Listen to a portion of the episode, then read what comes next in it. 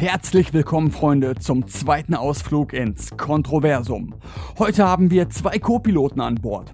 Unsere Gäste Bernhard Reicher und Rudolf Stark sprechen mit Daniel und mir über die mögliche Initiation eines magischen Weltbildes, das Entdecken der eigenen Fähigkeiten in der inneren und äußeren Welt, außerdem über das fünfjährige Jubiläum ihres YouTube-Kanals Reicher und Stark und wie üblich im Kontroversum versuchen wir Konzepte und Glaubenssysteme unter verschiedenen Perspektiven zu betrachten.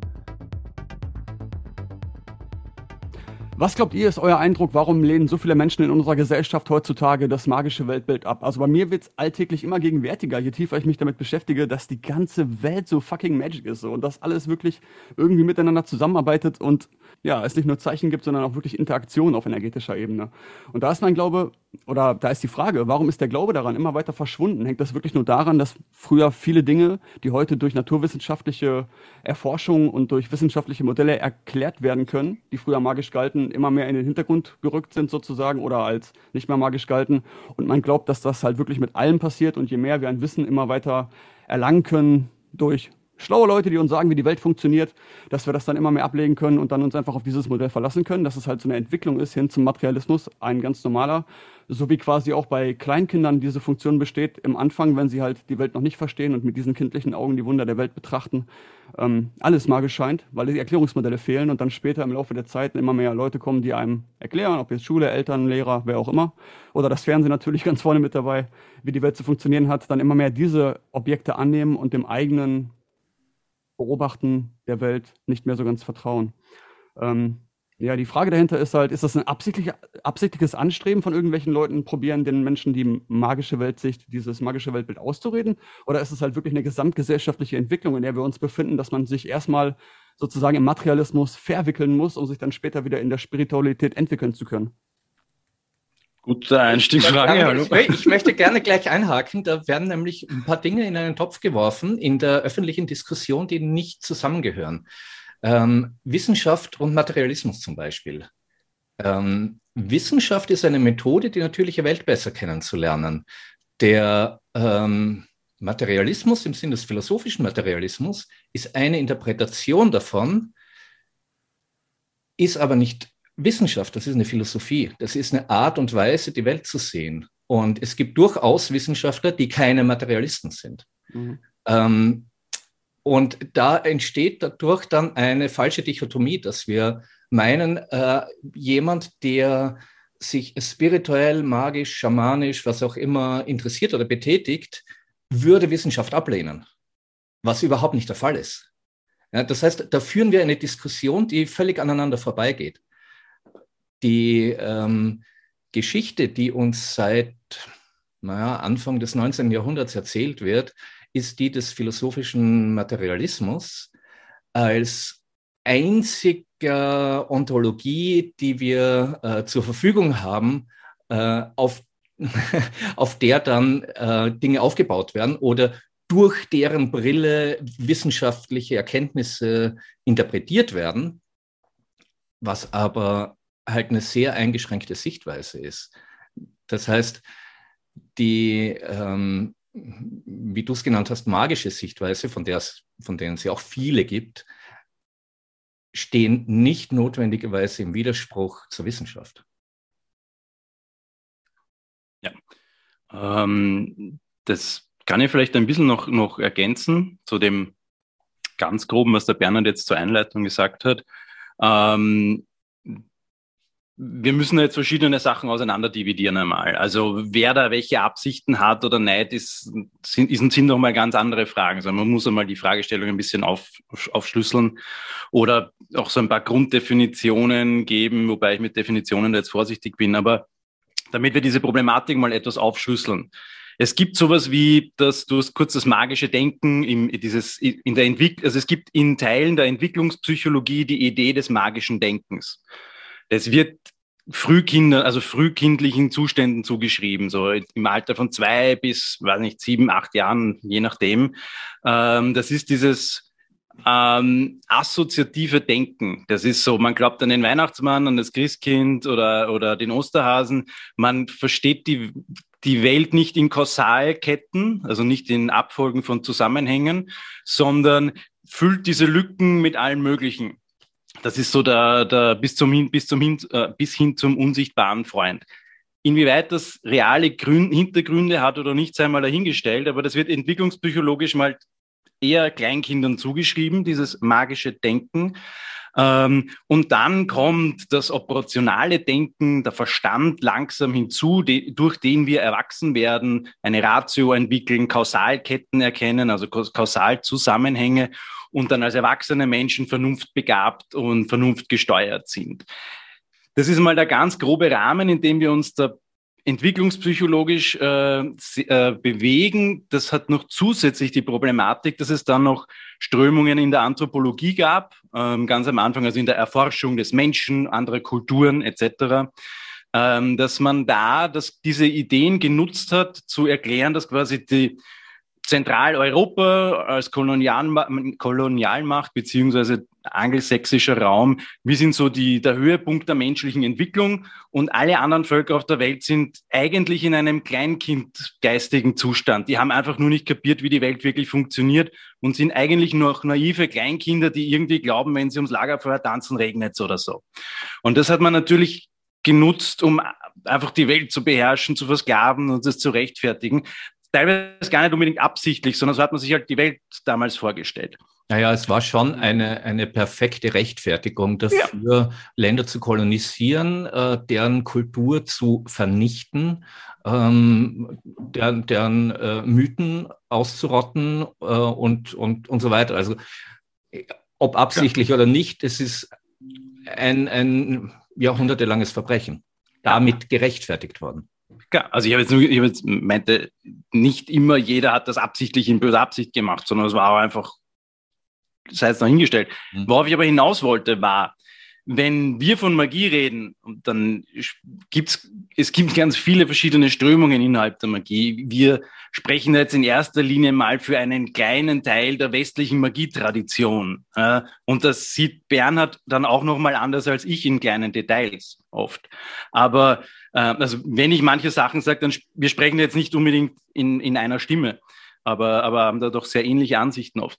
Wenn wir aber über Magie sprechen, dann ist das weder magisches Denken im, in, einem, in einem frühkindlichen Sinne noch das erwachsene Verstandesdenken, sondern äh, die westliche Magietradition, wenn ich mir das mal erlaube, so zu pauschalisieren, sieht es eher ähm, in, in Form einer Synthese dieser beiden. Also quasi nach dem kindlichen, naiven, magischen Denken kommt der Verstand, das Erwachsenwerden und dann danach gibt es sozusagen eine, einen Graben, den man überspringen muss, einen Quantensprung sozusagen, wo sich Verstand, die Ratio und das, also die Kausalketten und das Denken in assoziativem äh, Kontext quasi zu etwas Neuem, Größeren vereinen. Also wo dann der Mensch quasi diese zwei Aspekte, die jeweils für sich stehend ähm, unvollständig sind, zu etwas Gesamtgrößeren kulminiert und so quasi das, ein, also das Neue ist größer als die Summe seiner Teile.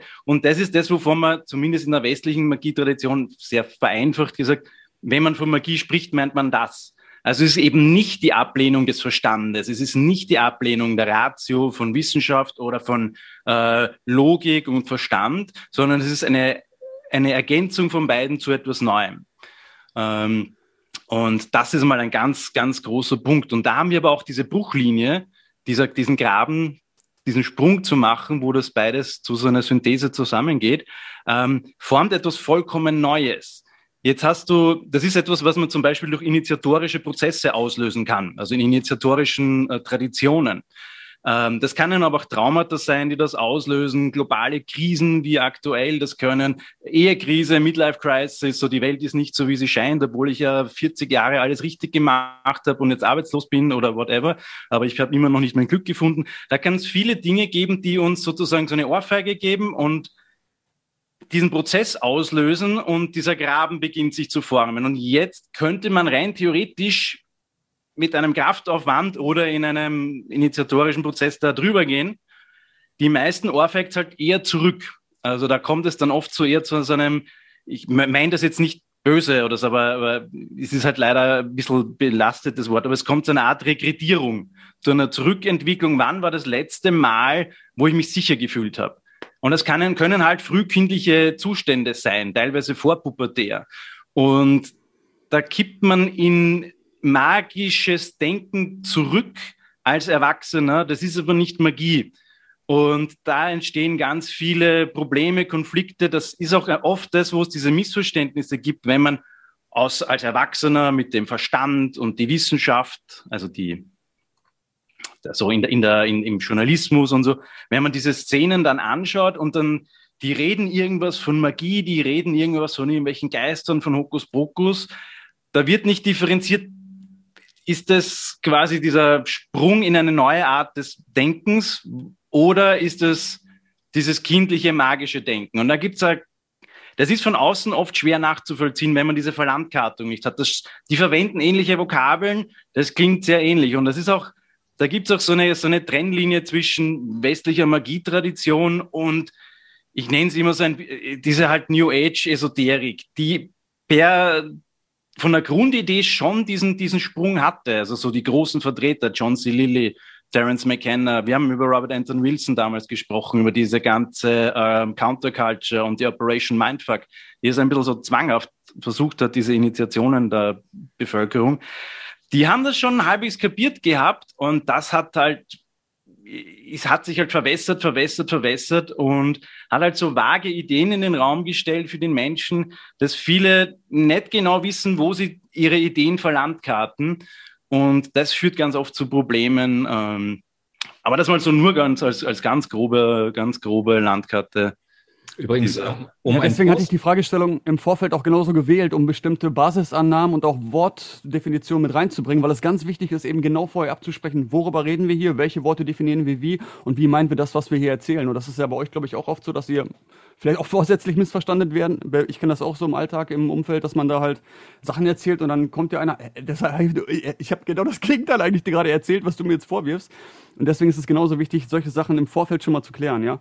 Genau. Und ähm, ganz wichtig fand ich auch den Punkt, äh, Rudolf, den du angesprochen hast, mit der Initiation, weil man hat ja erstmal halt dieses magische Weltbild, dann halt den Verstand auch nutzen, aber dann diese Initiation zu finden, diese beiden zu kombinieren und in einer, ähm, ja, in einer allumfassenden Weltansicht dann irgendwie vereinen zu können. Und ich habe das Gefühl, dass wir hier gesamtgesellschaftlich in, in, so einem Zustand gehalten werden, wo einem diese Initiation vorenthalten wird. Und zwar irgendwie bewusst, wer weiß.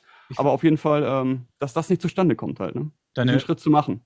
Das ist deine Frage, die du eingangs gestellt hast, ähm, ob da irgendjemand Interesse hat, das magische Weltbild aufzuhalten oder zu zerstören. So ungefähr war, glaube ich, die Fragestellung. Habe es nicht mehr so genau im Kopf. Das war auch mit eingewoben, ja. Ja, und ich glaube, ich glaub, wir befinden uns seit ähm, zwei Jahren in einer kollektiven oder globalen Initiation.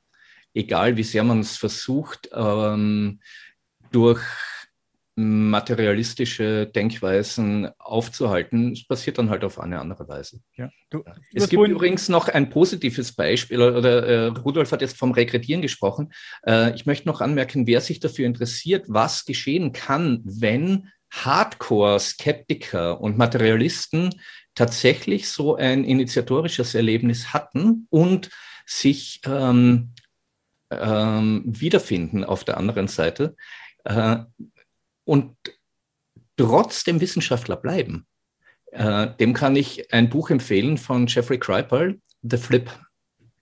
Da beschreibt er Beispiele. Der hat Nobelpreisträger interviewt, äh, Chemiker, was, also wirklich totale, äh, also die, die, wo man jetzt sagen kann, ne, die, die spinnen sich was zusammen. Die, die Wissenschaft ist wasserdicht und die bleiben auch dabei, verlassen aber das materialistische Weltbild. Und das meine ich, das ist kein Widerspruch. Mhm.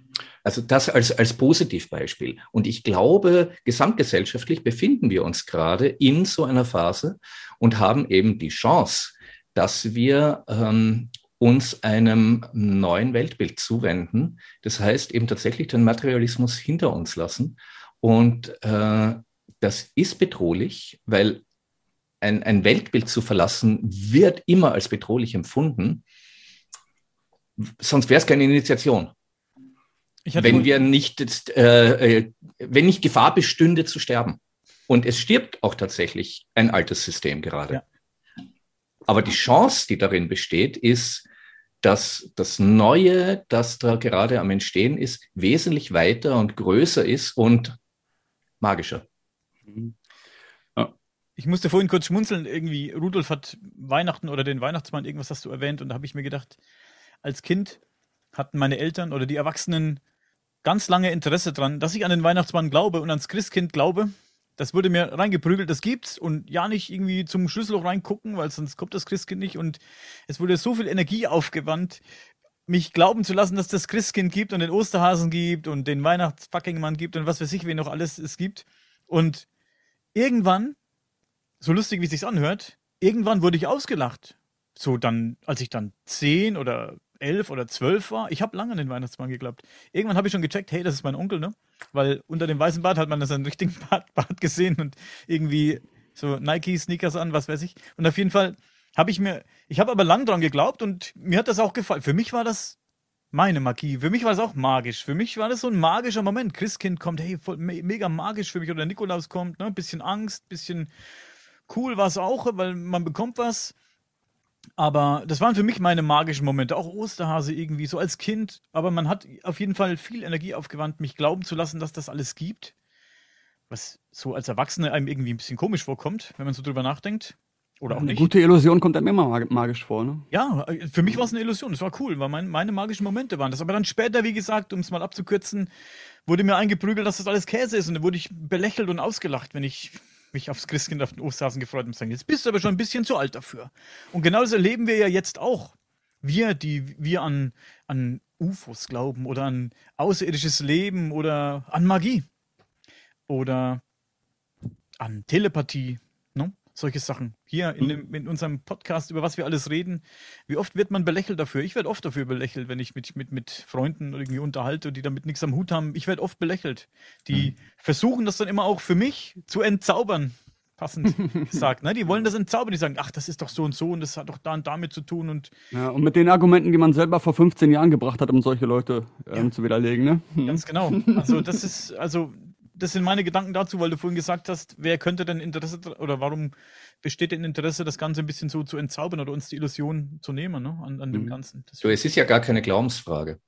ja, na, ja, nein, nein. Es, die, die, also alles, was du jetzt aufgezählt hast, das sind Phänomene, die beschrieben sind, die erforscht werden.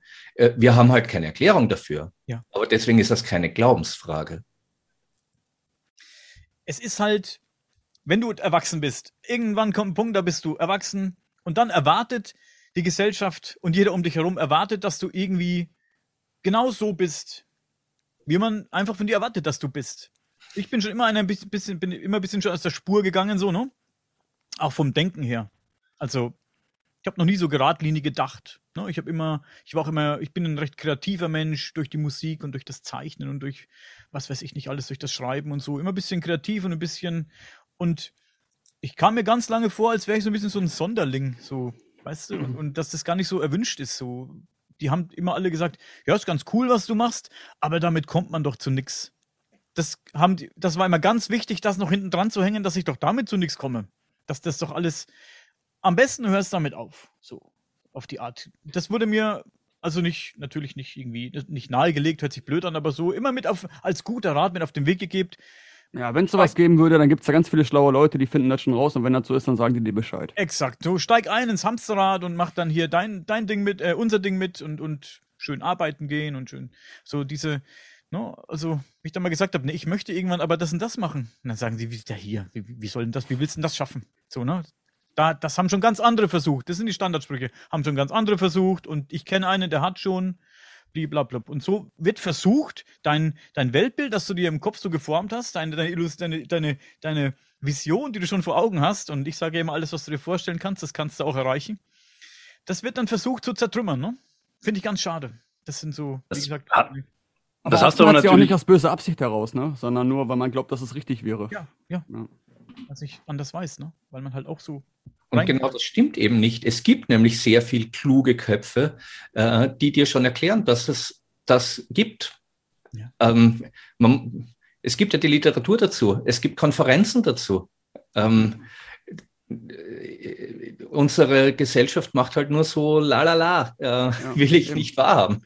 Das Im. Informationszeitalter kann man wissen, wenn man wissen will. Ne? Ja. Man muss halt aber selber danach suchen. ist auch so ein Punkt. Mirko vorhin auch angesprochen eingangs. Er hat ja gesagt, es gab ja früher alles. Die Welt war ja viel magischer früher.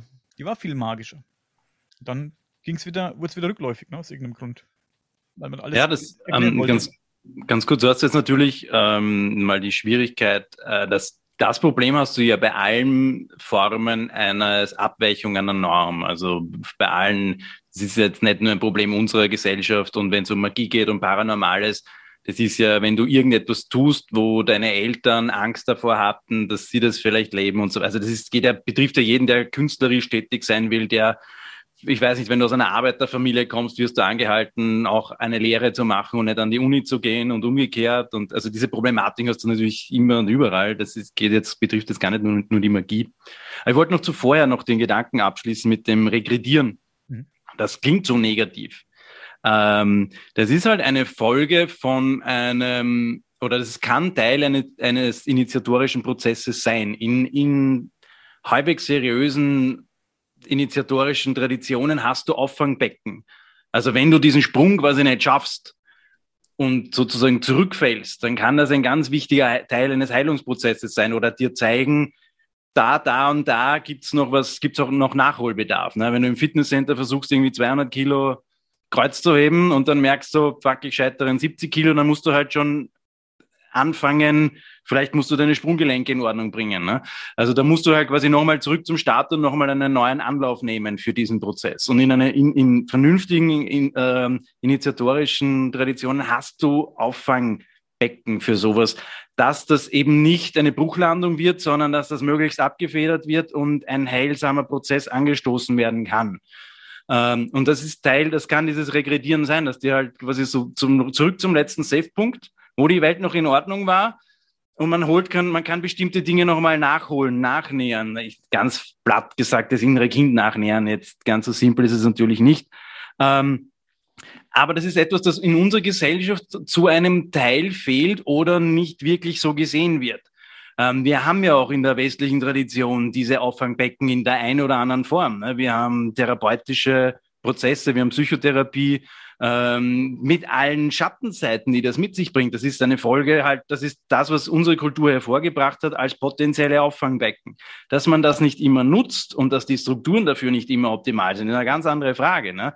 Aber du kannst zum Beispiel, ähm, ich nenne jetzt absichtlich diese Arten von, von Auffangbecken. Ja? Du kannst dann zum Beispiel einen, einen jungschen Analysten, also einen Analysten nach C.G. Jung, ja, der ganz stark die westlichen äh, Traditionen mitgeprägt hat mit seinen äh, Werken. Ähm, wenn dich der begleitet, dann hast du jemanden an deiner Hand, der da genau diese Dinge mit dir tun kann. Ähm, also ich möchte dieses Rekrutieren nicht pauschal irgendwie negativ sehen oder, oder abwertend sehen, sondern das passiert ganz oft in initiatorischen Prozessen, dass du halt nochmal so ein so ein extra Sidequest machen musst, sozusagen. Ja. Wenn das das, wenn das aber nicht gibt oder wenn das nicht ähm, nicht genutzt wird, nicht erkannt wird, nicht gefördert wird, da, dann beziehungsweise auch hinmanipuliert wird, dass du genau nicht diese Dinge tust. Also man kann diese initiatorischen Prozesse dann auch bewusst manipulieren und das falsche Auffangbecken sein ne? und plötzlich ohrfeigt sich zur, zur flachen Erde zurück oder in irgendeine Nazi-Ecke oder sowas. Ne? Ähm, die warten ja mhm. natürlich da alle, viele verschiedene Gruppierungen warten da genau drauf, hier die Leute abzugreifen, die diesen Sprung nicht wirklich schaffen und diesen Schock erstmal nicht verdauen, die ihnen relativ platte Antworten geben und hier biegt doch hier zu mir ab.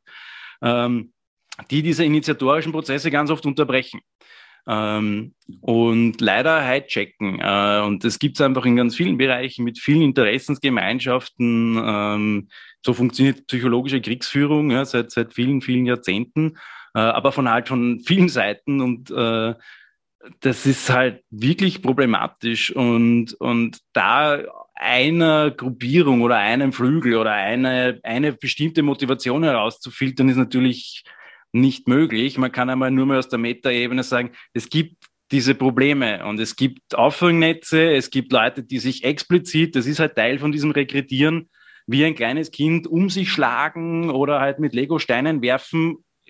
Ich meine das jetzt metaphorisch natürlich, aber ähm, ich, ich, ich, ich kann das, ich will das, ich weiß das besser. Ja? Jeder, jeder von uns war Kind, jeder weiß, wie trotzig wir manchmal waren. Ja?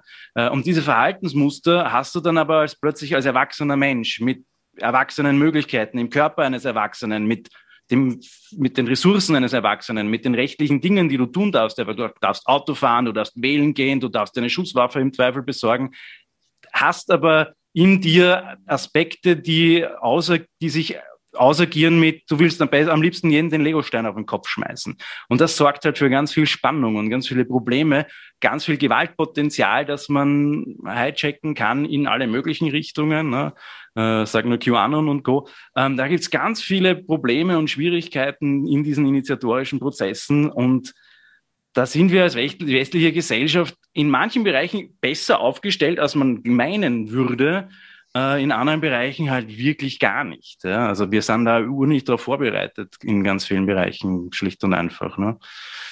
Übrigens, äh, alle, die Kinder haben, werden mir zustimmen. Nachts im Dunkeln auf einen Legostein treten, auch ein magischer Moment. Fällt mir nur gerade so ein. Ja, nicht sehr schön. Durchaus. Und bin ein bisschen enttäuscht, dass äh, ja nicht die Reptiloiden schuld sind. Ne?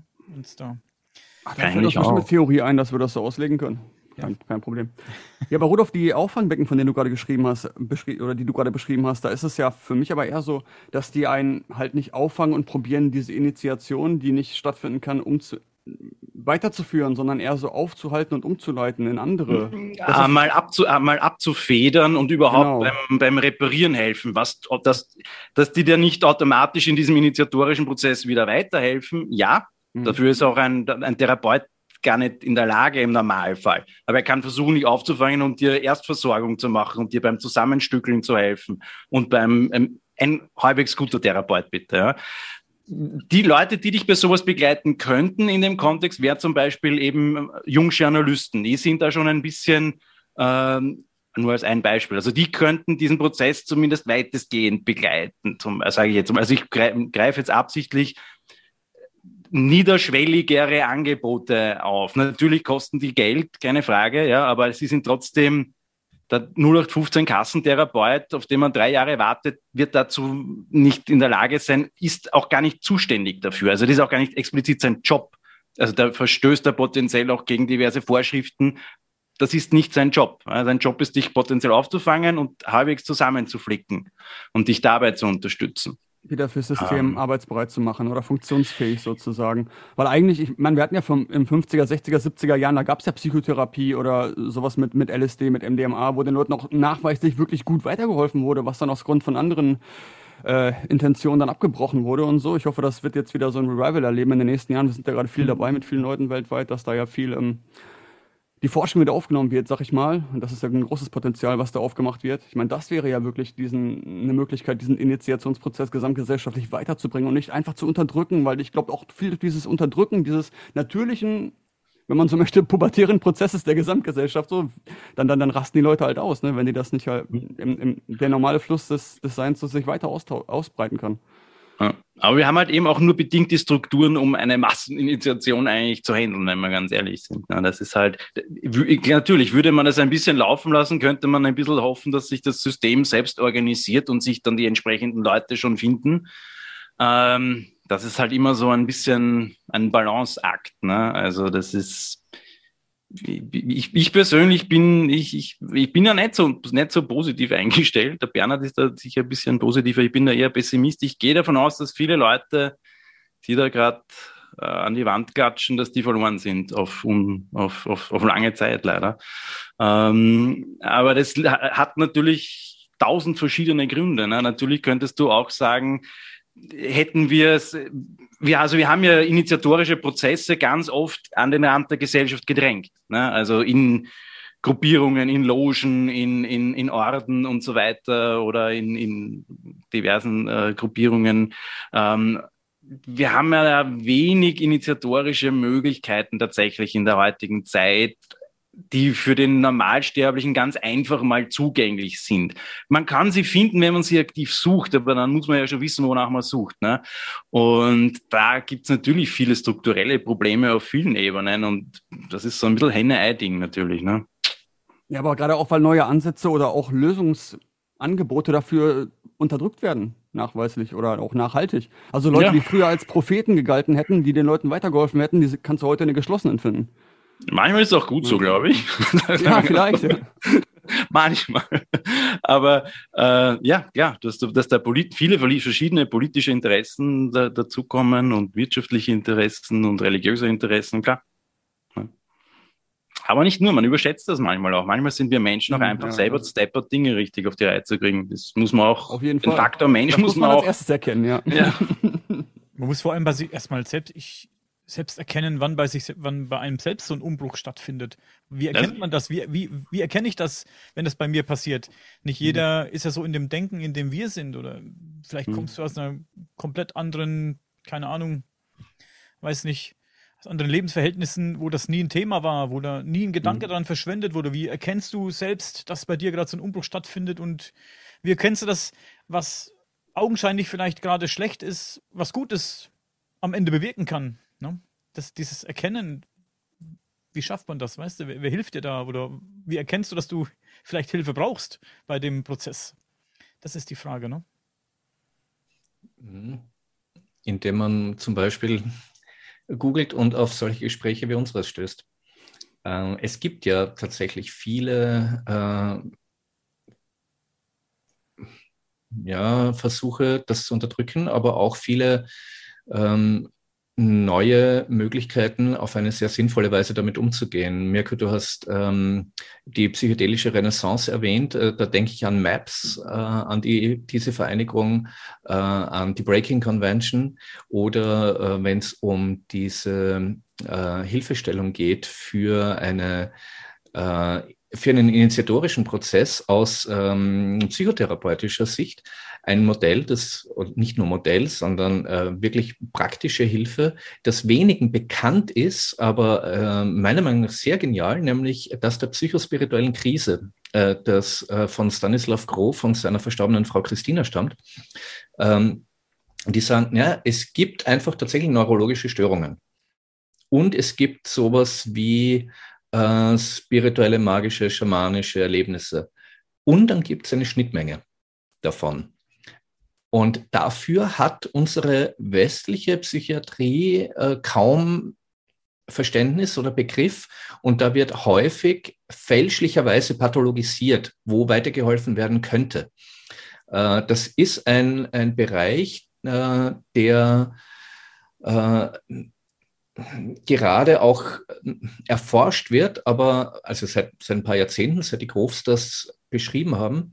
Und auch dafür gibt es zum Beispiel Organisationen. Das SEN, Spiritual Emergence Network, gibt es übrigens auch äh, in Deutschland, äh, wo ausgebildete Therapeuten zur Verfügung stehen, die sowohl die wieder ja, wissenschaftlich, schulmedizinische, neurologische, äh, psychiatrische Seite kennen, als auch die transpersonal spirituelle Sichtweise.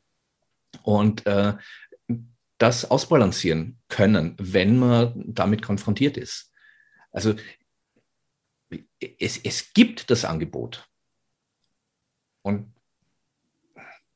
wenn man entsprechend sucht, dann findet man schon dorthin. Mhm.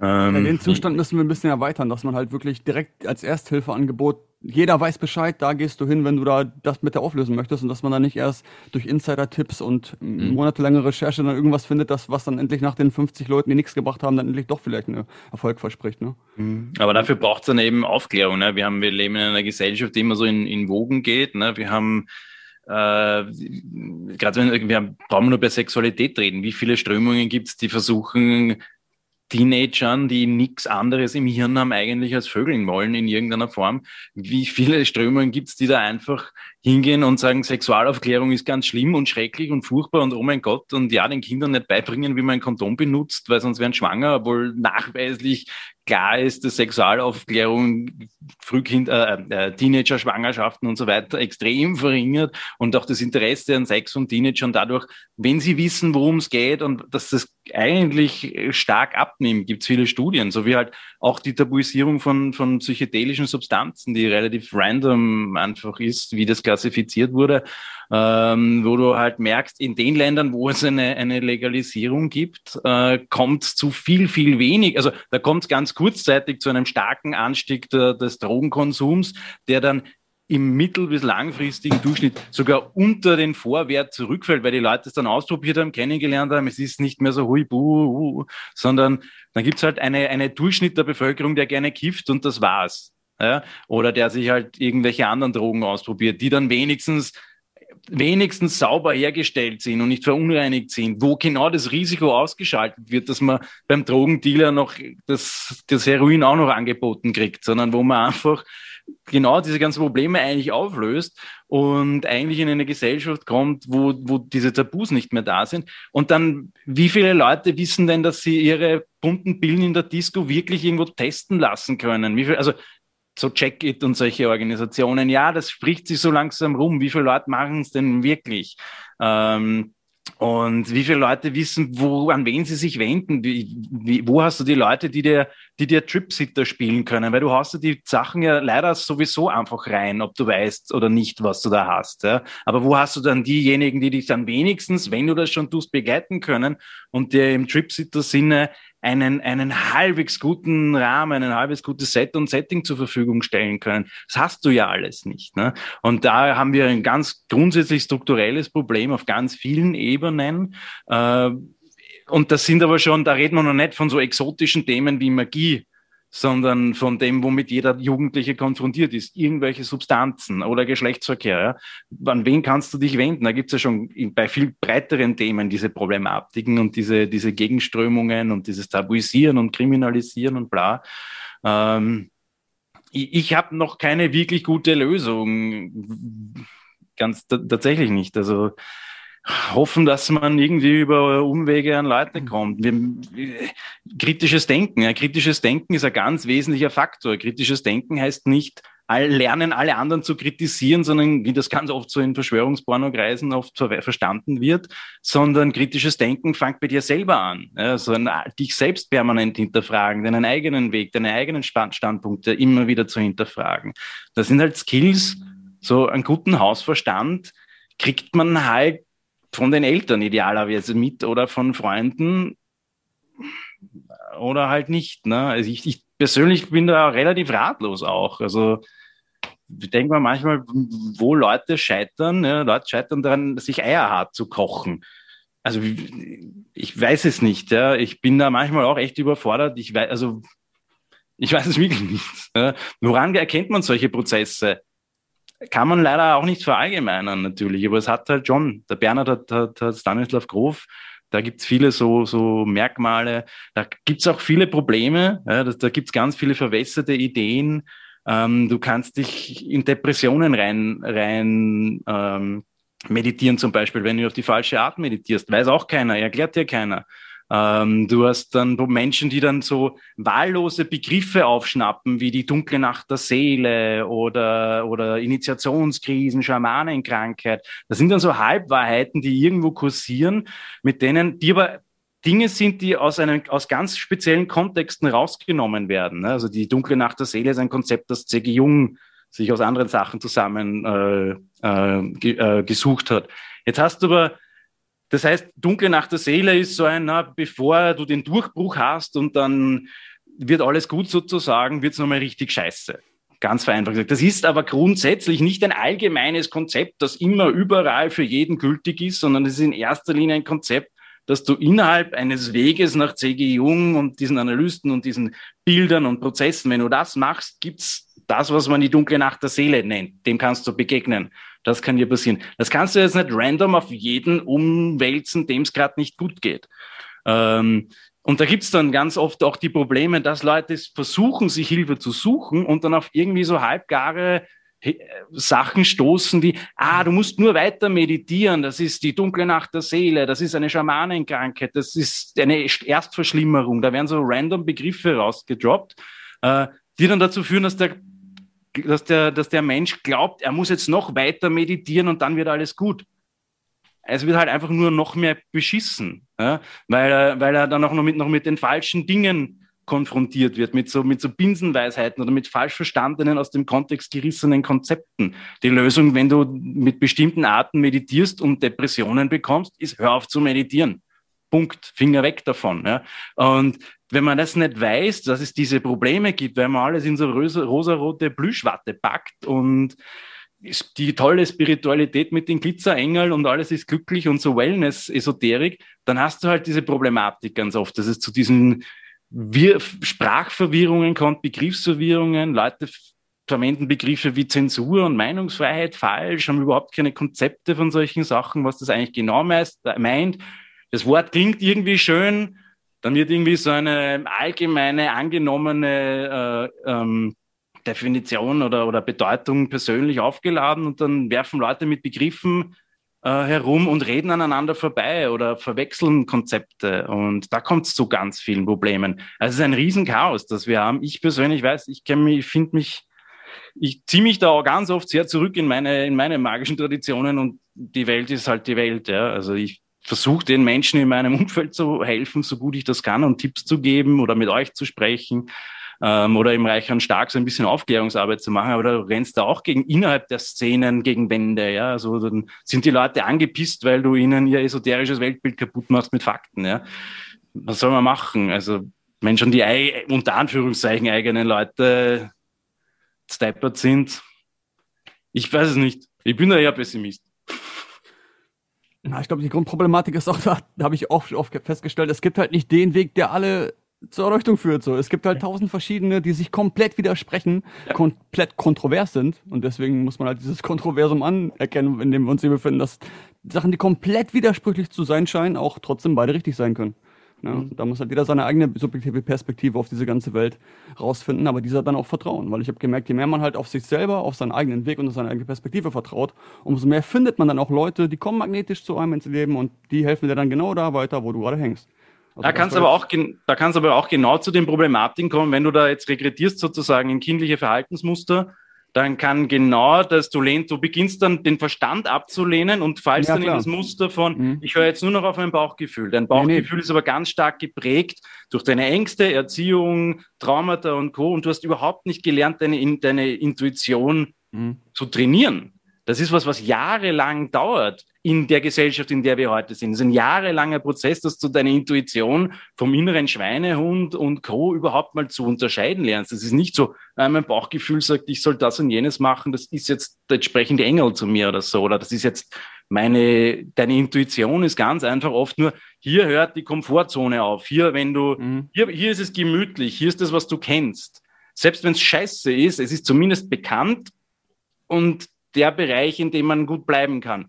Dahinter ist nicht mehr die Komfortzone. Das ist ganz oft das, was Leute verwechseln bei der Intuition zum Beispiel. Ja, Wenn man das weiß, kann man besser damit umgehen und dann kann man auseinander dividieren und eben nicht in das naive kindliche Denken fallen, wo man nur mit den Einzelnen, wo man nur auf sich selbst bezogen ist, sondern kann das die eigene Wahrnehmung im Feedback mit der Außenwelt in, über, in Übereinkunft bringen. Und das ist zum Beispiel, und jetzt höre ich auch mit meinem Redeschwall gleich wieder auf, das ist das, was Magie, die westliche Magietradition eigentlich ausmacht und von kindlich naiven Denken unterscheidet, ist, hält sie in der Begegnung mit der realen Welt stand.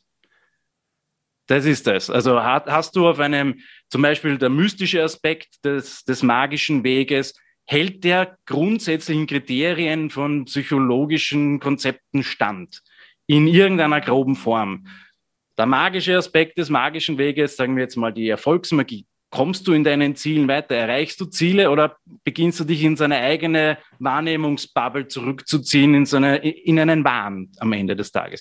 Und das ist der Unterschied zwischen einem magischen Weg in der westlichen Magietradition und dem Rückfall in, in ein magisches, kindliches Denken, dass das einer in irgendeiner Form ich meine jetzt nicht wissenschaftlichen Überprüfung, aber einfach einer realen Begegnung mit der, mit der Konsensrealität irgendwie standhält.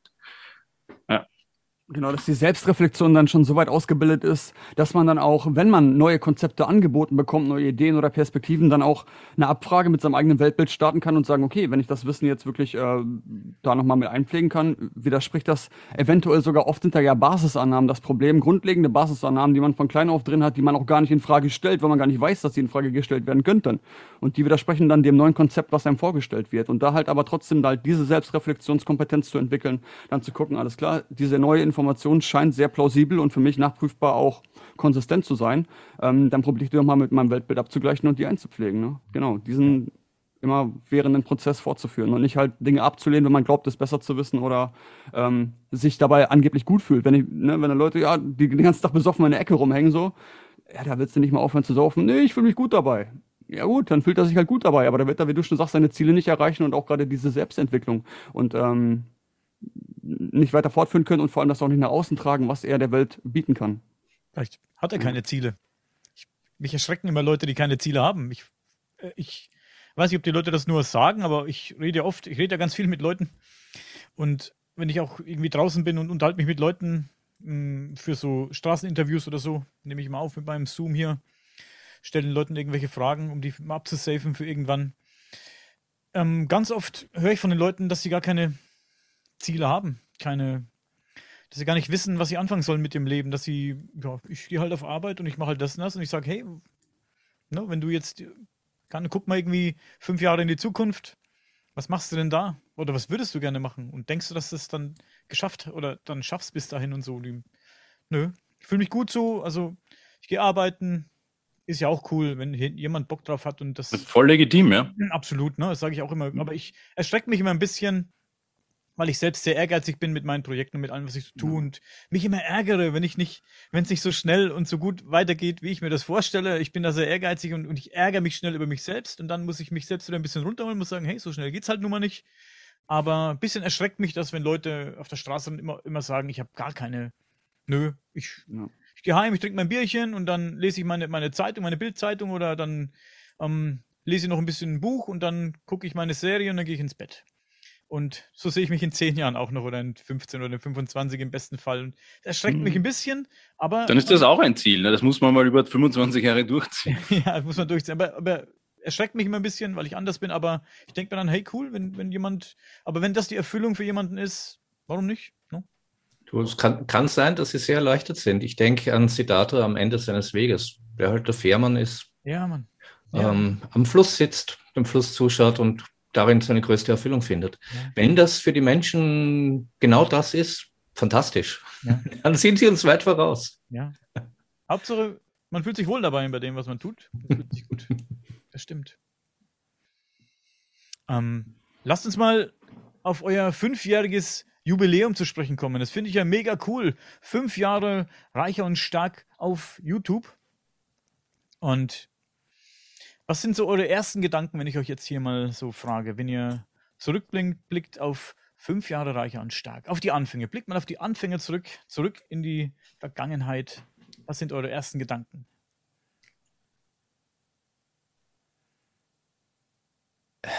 Ja. Verdammt viel Arbeit, auf die ich sehr stolz bin. Mhm.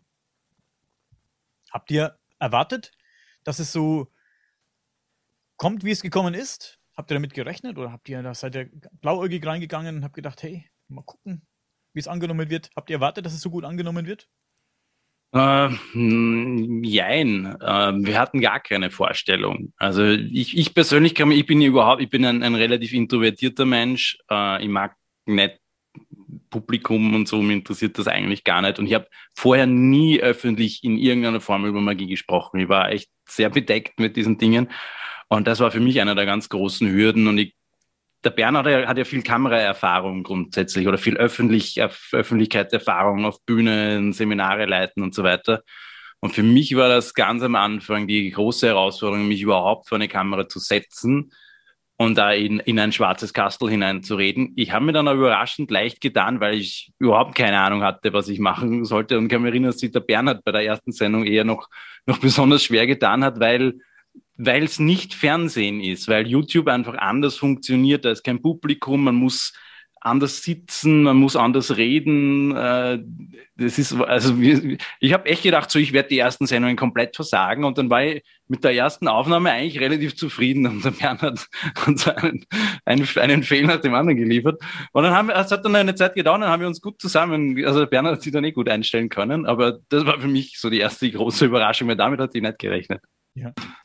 Ihr bekommt sicher viele Reaktionen auf eure Sendungen.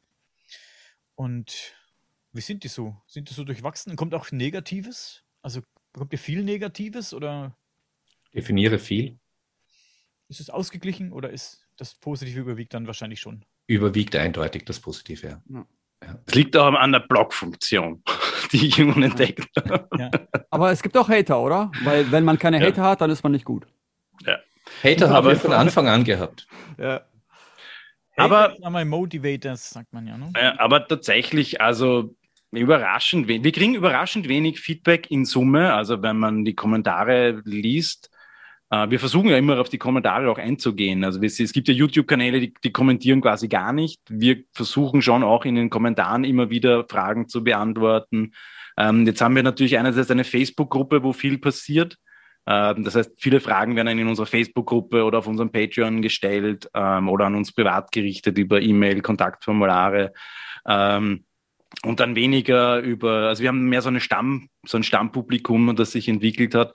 Wenige neuere Leute, die zufällig unsere Videos entdecken, das ist eher ein kleinerer Anteil. Aber wir haben am Anfang natürlich viele verschiedene Leute angezogen und dann war es mir persönlich vor allem wichtig, da sehr schnell, sehr stark auszusieben und, und den Block-Button ab und zu mal betätigen, wenn man merkt, da fängt einer an, kurz davor Heil Hitler zu schreien oder sowas. So, ja, das gibt's bei uns einfach nicht. Und dann, also man muss sich sein Publikum auch so ein bisschen selber richten. Natürlich hätten wir wahrscheinlich inzwischen weit über 10.000 Abonnenten, was jetzt auch wenig ist in Wahrheit. Ähm, aber das war es uns nicht wert. Und wir haben natürlich immer wieder Leute vergrault. Das machen wir auch manchmal ganz gerne absichtlich, vor allem ich. Also ich stoße Menschen manchmal ganz gern vor den Kopf mit provokanteren Aussagen, um sie zum Nachdenken anzuregen. Und weil ich schon merke, wenn es in der Community so ein bisschen brodelt und dann suche ich so ein bisschen so den Zündfunken und hau mal so ein bisschen rein und dann kann sich der Schaß entladen und dann haben wir jetzt vielleicht zehn Abonnenten weniger, aber dafür kein Riesenchaos und äh, ja, also ein bisschen halbaktives Community Management. Aber in Summe funktioniert das überraschend gut. Also ja, wir richten uns ja in erster Linie auch an viele Menschen, die praktische Magie interessiert. Ja. Wir haben, wir haben Themen wie Verschwörungstheorien, Paranormales, UFO, weil es ganz viele Schnittmengen gibt aber in erster Linie geht es uns natürlich ganz viel darum, dass Menschen praktische Magie irgendwie lernen oder, oder, oder diese Tools zur Verfügung stehen und oder diese ganzen Fragen, die sie dazu haben, beantwortet bekommen, dass wir so ein bisschen Ansprechpartner sind. Ähm, und da kommt es natürlich zu Überschneidungen von Communities. Ja, ähm, aber Leute, die sich in erster Linie für die Illuminatenverschwörungen interessieren, sind bei uns halt eher falsch. Wir machen zwar auch manchmal Sendungen ein bisschen dazu, weil es diese Schnittmengen gibt. Oder halt, wir sprechen über UFOs aus magischer Sicht ähm, und solche Dinge, aber da kommt dann halt irgendwie so, UFOs sind Raumschiffe von einem anderen Planeten, das kann man ja gern glauben, ist man halt bei uns nicht so gut aufgehoben, weil das ist zwar eine valide Theorie von mir aus, aber die Schnittmengen zu, zu unserem Kanal in weiterer Folge in den nächsten 10, 20, 50 Sendungen gehen dann halt in andere Richtungen. Ähm, und dadurch ist das Publikum manchmal sehr bunt äh, und ja, stoßen wir dann manchmal Leute vor den Kopf, weil wir dann nicht ihre Erwartungen erfüllen. Oder, oh mein Gott, ich habe ein Baphomet Glücksbärchen-T-Shirt an. Oder, oh mein Gott, der hat ein Dreieck umhängen. Oder, oh mein Gott, ihr schaut so gruselig aus. Oder, oh mein Gott, also du hast natürlich immer irgendwelche Projektionen. Ja, ja. kann nichts machen. Weil ich es weil ich's gerade wieder vor Augen habe, ein Kommentar.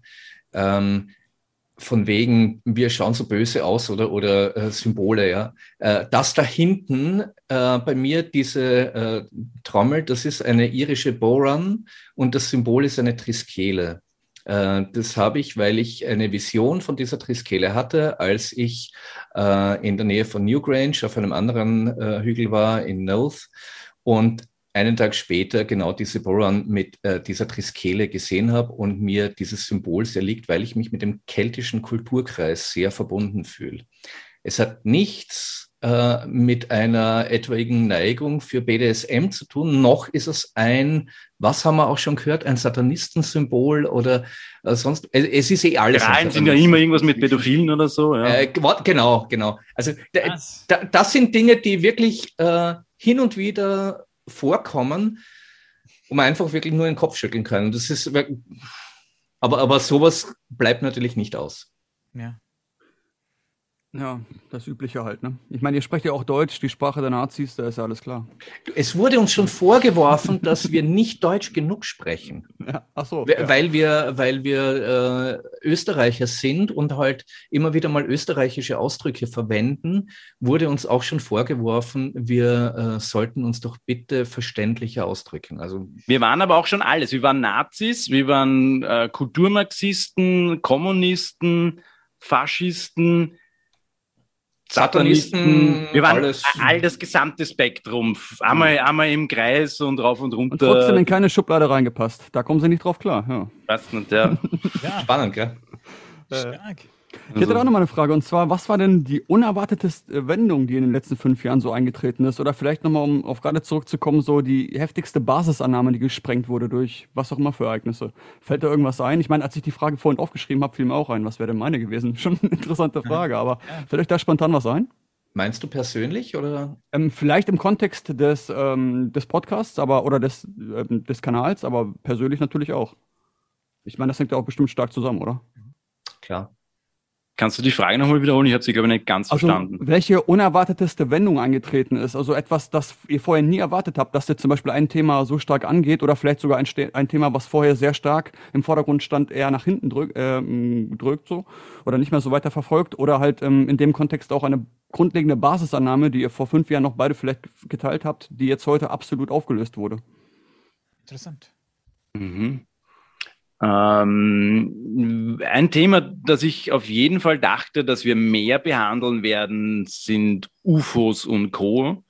Das hatten wir nur relativ kurz immer mal wieder, aber also wir sprechen in erster Linie über unsere persönlichen Erfahrungen. Also wir reden ja nicht, wir laden nicht viel Gäste ein oder so, sondern wir reden in erster Linie aus den Dingen, die wir über die Jahrzehnte erfahren haben oder mitbekommen haben, erlebt haben.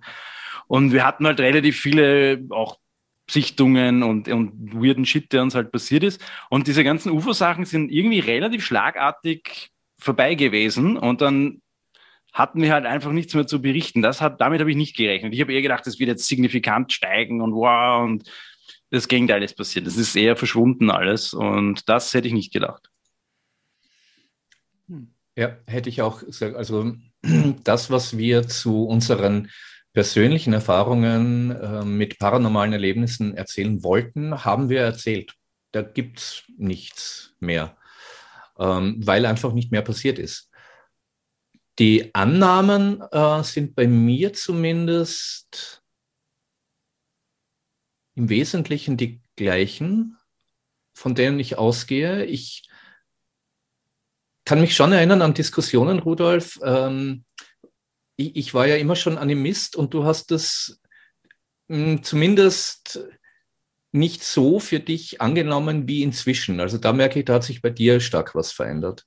Ja. Ähm, ganz, ganz definitiv. Ja. ja. Was sich bei mir verändert hat, äh, war halt persönlich ähm, ganz viel durch meine Iboga-Initiation, die ähm, wirklich eine Zäsur dargestellt hat aber das hat jetzt nichts an meinen, an meinen Grundannahmen oder an meinem äh, Verständnis dafür, wie die Welt magisch funktioniert, verändert. Mhm. Ich habe, weil du sagst, so an ähm, für mich war es relativ überraschend. Ich, bei mir, ich habe so die letzten zwei, zweieinhalb Jahre merke ich so eher so einen Loslösungsprozess von vielen Dingen, also von vielen magischen Ideen. Also, mich interessieren ja Verschwörungstheorien auch schon seit vielen Jahren und Jahrzehnten, äh, einfach was spannend ist und weil es interessant ist und weil es ein spannendes Forschungsfeld ist oder Gaude oder sonst was. Ähm, und da, da merke ich, dass ich, dass ich mich sehr stark anfange abzulösen aus vielen dieser Themen. Also dass sie einfach für mich gerade nicht mehr relevant sind. Also das ist war gut, dass ich mich damit beschäftigt habe. Ich habe viel, viel Spaß gehabt. Ich habe viele tolle Menschen kennengelernt. Ich habe viele interessante Erfahrungen gemacht. Ähm, Gerade in der Chaosmagie, aus der ich ja komme, ist das Arbeiten mit Paranoia als magisches Tool, um solche Prozesse in Gang zu setzen, um von einer Denkweise in die nächste zu shiften, um sich von Dingen zu distanzieren, kritisch zu hinterfragen, ein ganz wichtiges Tool äh, das natürlich, wenn man es ein bisschen überdosiert oder im falschen Moment einsetzt, halt voll in die Hose gehen kann. Und das waren halt in meinen, in den, in viel, ja, lange Jahre unglaublich spannend, damit zu experimentieren, zwischen diesen Dingen herumzuspringen.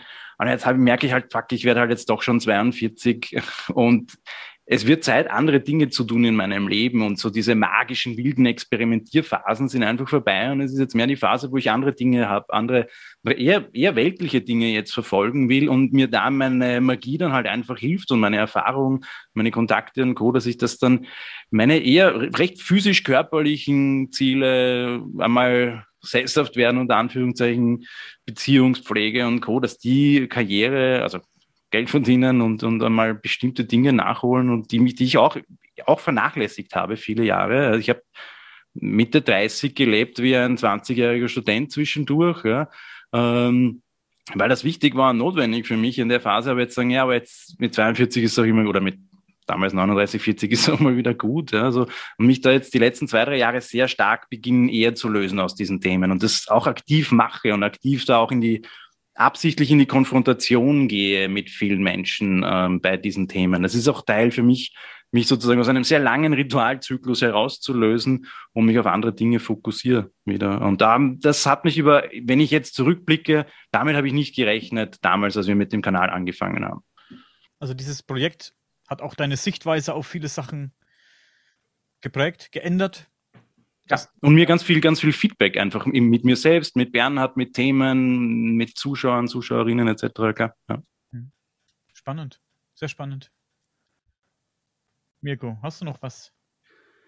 Ähm, ja, doch, durchaus. Ähm, eine Frage wäre zum Beispiel auch von mir, wann habt ihr das erste Mal erkannt, dass ihr irgendwelche Fähigkeiten habt, die mit dem Weltbild, was euch vermittelt wird als Kind, nicht erklärbar ist. Obwohl ich glaube, ähm, Bernhard, bei dir war es ja so, dass du von kleinen auf schon einen Mentor hattest, ne? dein Großvater, der dir da bestimmte Welten, Sichtweisen und ähm, Phänomene auch ein bisschen näher gebracht hat.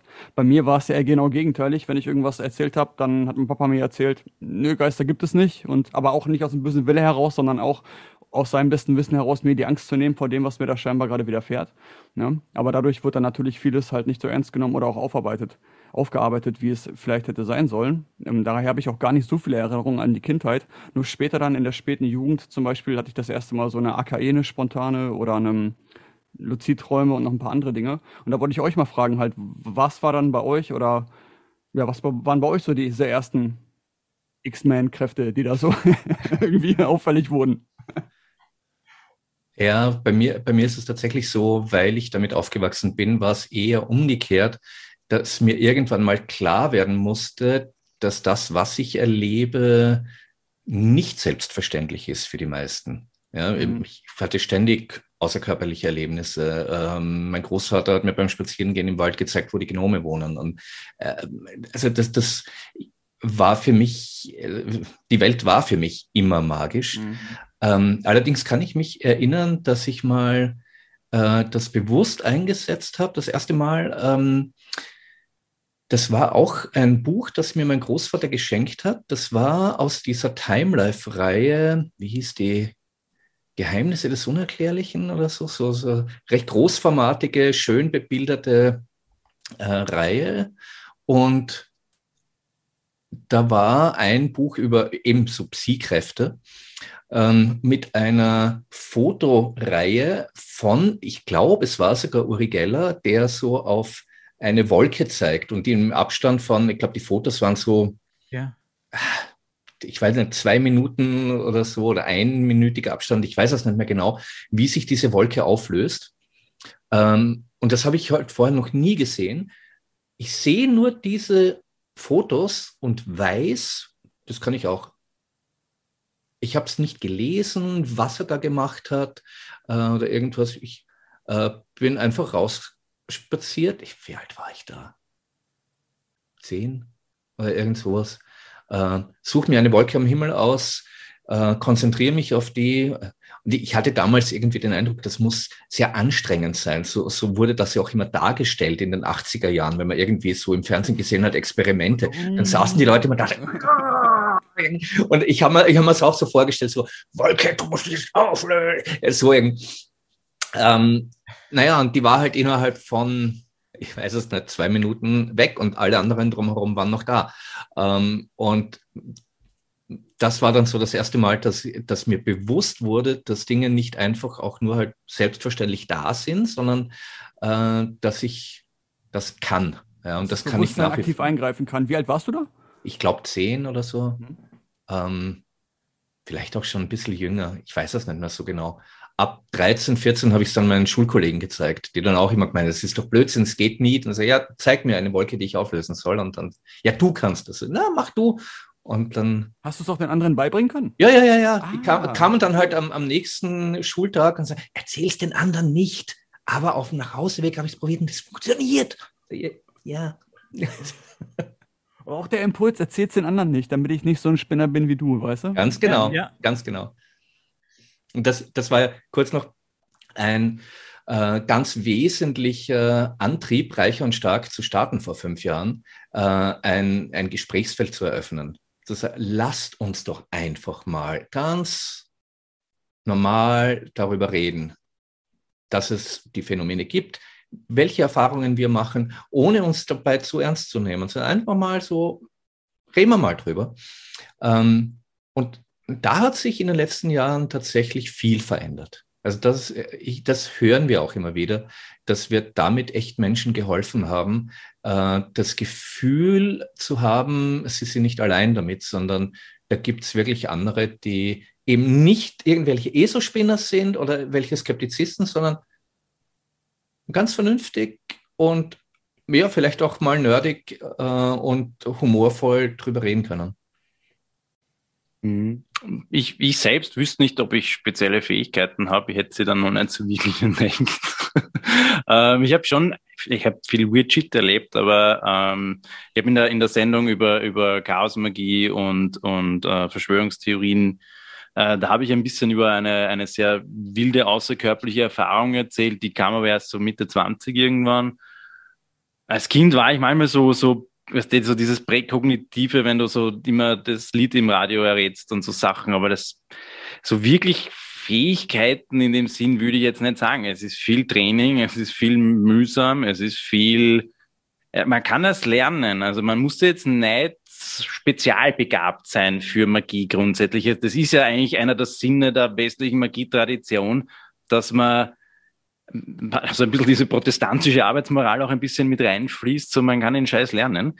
Ähm, das funktioniert nicht immer super toll äh, und es ist nicht immer einfach, aber grundsätzlich kann man Magie lernen. Jetzt muss man auseinander dividieren, wovon reden wir da? Rede ich davon, dass ich mir mein Leben angenehmer gestalte oder lebe ich, rede ich davon, dass ich mit Gedankenkraft Dinge durch die Gegend levitieren kann? Das sind ja unterschiedliche Dinge mitunter. Ne? Also quasi, ich beschwöre irgendwas und sag, red dann in einen leeren Raum hinein, dass dieses und jenes Wesen bitte das und das tun soll und das passiert dann irgendwie und ich krieg den Job dafür muss ich keine besonderen Fähigkeiten haben. Also irgendwelche Spirits zu beschwören, was auch immer das ist, was man da beschwört, ob das jetzt dann die eigenen Projektionen sind, ob das alles in deinem Kopf ist, ob das irgendwelche Dunkelkräfte sind. Auf diese Diskussion will ich gar nicht eingehen, sondern, aber es ist grundsätzlich keine große Kunst, bestimmte Sachen zu beschwören. Es braucht ein bisschen Basistraining und dann muss man ungefähr wissen, was man da tut, aber es ist keine Kunst. Das ist manchmal ja die Kunst, loszuwerden eine andere Sache. Aber grundsätzlich, je nachdem, worüber wir überhaupt reden in der Magie, gibt es da unterschiedliche Sachen. Ich kann bis heute nicht luzide träumen und außerkörperliche Erfahrungen. Das war das, womit ich angefangen habe, womit ich, glaube ich, die meisten Jahre verschissen habe und bis heute nichts Sinnvolles weitergebracht habe. Ähm, ich habe mal lustige Telepathie, äh, Telepathie und Telekinese Sachen auf die Reihe gekriegt, einmal. Das dafür sind sehr spektakulär, aber ich habe auch nicht reproduzieren können. Ähm, also ich bin da eher das Gegenteil von Bernhard. Bei mir funktioniert das eher alles irgendwie so random, dreimal um die Ecke, irgendwie dann doch. Aber ich hätte gar nicht den Anspruch, dass ich das erkläre, sondern ich bin ein unglaublicher Pragmatiker. Also ich komme ja eigentlich aus einer sehr konservativen Familie, sagen wir mal höflich. Ähm, ich, ich bin Grundskeptiker, im, im ursprünglichen Sinne des Wortes, deswegen auch Chaosmagier. Da ist für mich einfach der Anspruch, es muss funktionieren. Mir ist es eigentlich wurscht, was ich da mache. Wenn es funktioniert, funktioniert es ich bin auch kein sehr spiritueller Mensch. Ja. So, also ich bin da sehr pragmatisch, das ist mein Ansatz. Und ich mache es, weil es funktioniert. Das und weil es vielen Menschen beibringbar ist, grundsätzlich ihren, ihren Weg in der Magie zu finden. Ich glaube, die Kunst liegt auch darin, erstmal zu erkennen, dass da irgendwas funktioniert. Also zu merken, Moment mal, irgendwie habe ich jetzt gerade mit meinen Gedanken das und das beeinflusst. Also mir, bei mir kam es öfter zum Beispiel, wenn ich irgendwelche Shuffle-Playlists gehört habe, wo wirklich hunderte Tracks drin sind. Hunderte Tracks. Und ich fahre auf der Autobahn irgendwo lange hin und denke an irgendeinen und dann kommt der. Und dann denke ich an den nächsten und dann kommt der. Weißt du, so mehrfach. Also irgendwann, dass der Zufall zufällig nicht mehr wirklich zufällig sein kann. Solche Sachen. Oder zum Beispiel, wenn ich in einer Umkleide bin mit mehreren Leuten und meistens noch so ein bisschen was schlafen vielleicht und denke dann gerade an nichts, habe ich irgendeinen Satz im Kopf random, der mir gar keinen Sinn ergibt. Irgendwie irgendwer sagt gerade was. Ja, und dann habe ich gestern noch Brot geholt, zum Beispiel. Und dann, hä? Und fünf Sekunden später höre ich irgendwo ein random Gespräch von Leuten, dann sagt er, ja, und dann habe ich, dann hab ich dann noch Brot geholt. Also eins zu eins, genau das, was ich gerade im Kopf hatte, wo ich gar nicht wusste, wo das herkam, dann sagt das einer neben mir, eine Sekunde später. Und solche Sachen. Ne? Und ich glaube, die Kunst liegt dann wirklich darin, erstmal zu erkennen, dass da irgendwas, irgendein Prozess stattfindet. Ne? Man muss gar nicht Erklärungsmodelle dafür haben, sondern erstmal anerkennen, dass die Erklärungsmodelle, die einem geliefert werden, auch wenn die dem widersprechen, vielleicht dann gar nicht das ganze Bild zeigen können.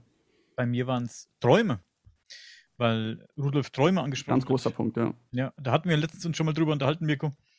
Bei mir waren so Träume, wo ich aber erst so im Nachhinein, also viele Jahre später, teilweise auch erst jetzt, in den letzten ein, zwei Jahren, wenn ich drüber nachdenke, über manche Träume, wenn wir im Zuge der Sendung irgendwie über sowas gesprochen hatten, viel mehr Sachen ein, die ich geträumt habe als Kind oder als Jugendlicher, die jetzt rückblickend komisch sind. Also komisch in Anführungszeichen. Ne? Ich habe letztens von diesem Traum erzählt, in dem ich da geflogen bin und so. Und dann erklärt mir jemand, ja, das könnte das und das gewesen sein, das und das gewesen sein, ne? Das ist äh, vielleicht nicht so ein ganz normaler Traum gewesen ist. Wir hatten letztens übrigens darüber diskutiert, ob gewisse Träume, nicht alle Träume, ob, ob manche Träume vielleicht ein kleiner Einblick in eine alternative Realität sind oder in parallele Welt sind. Wir hatten über Paralleluniversen gesprochen und so, ne? Haben wir drüber, das finde ich ganz spannend, haben wir darüber diskutiert, ob vielleicht, es gibt ja so Verarbeitungsträume, es gibt aber auch ganz andere Träume, ne? Und in manchen Träumen, als kleines Beispiel jetzt, ähm, siehst du ja die Leute, die du jeden Tag sowieso um dich rum hast oder oft um dich rum hast, Freunde, Familie, Nachbarn, Bekannte, die tun aber in diesem Traum was komplett fucking anderes, wo du denkst, wie, wie, wie durchgeknallt ist es gerade hier? Der, der ist jetzt Bäcker und der hier ist gerade, keine Ahnung, Metzger, obwohl der irgendwie eigentlich mein Nachbar ist und, und arbeitslos ist und gar nichts macht. Oder, oder stehen auch untereinander in einer ganz anderen Beziehung zueinander. Genau, oder ja. genau, der ist mit dem verheiratet und, und du vielleicht mit, mit jemand ganz anders. Aber dann haben wir darüber dis diskutiert, könnten das vielleicht auch so kurze Einblicke sein in eine alternative Realität, in, parallel, in eine parallele Welt vielleicht, manche Träume, ne? Dass es nicht einfach nur Verarbeitungsträume sind. Da muss doch irgendwas dahinter stecken, denke ich mir manchmal, hinter solchen Träumen, die so wirklich abgefahren sind. Irgendwie real, aber irgendwie auch nicht, wo du, wo du jetzt.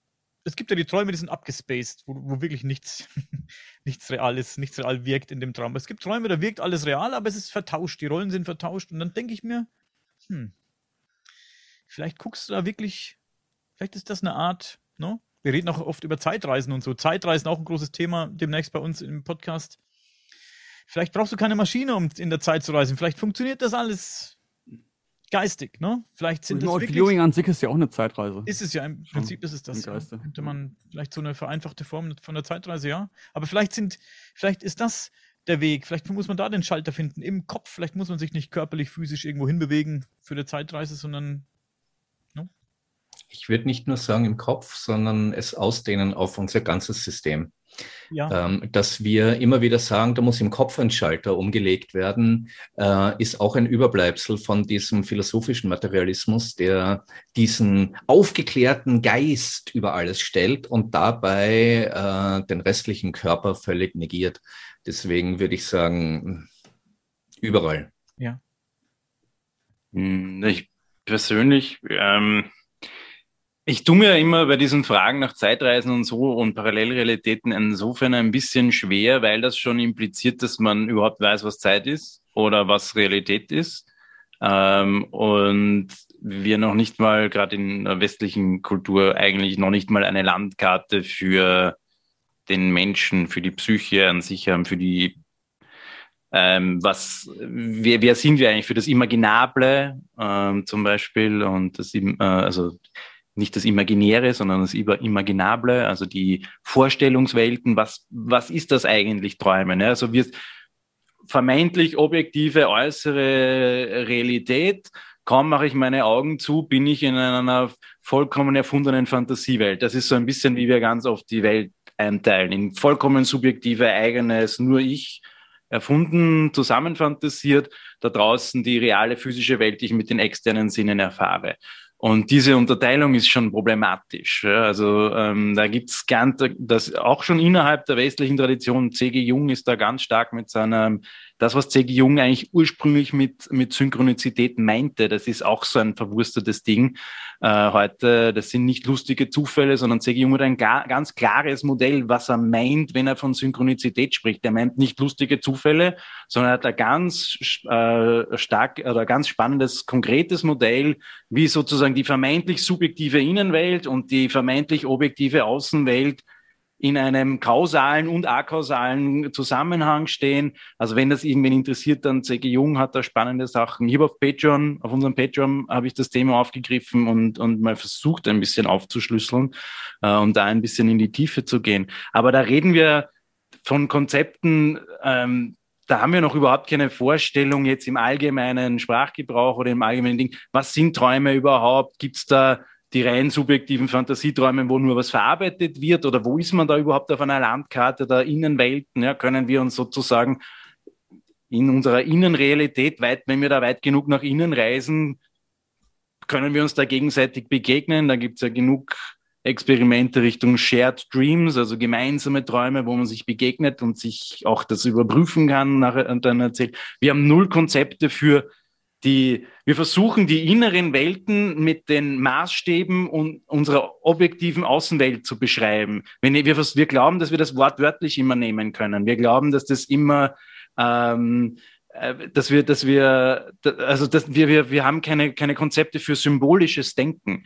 Also für die, die inneren Sinnen funktionieren nicht wirklich wortwörtlich sondern die haben eine eigene Sprache, die haben eine eigene Symbolik, eine eigene Traumlogik. Dafür haben wir in unserer Kultur keine Konzepte. Es gibt andere Kulturen, die haben diese Konzepte.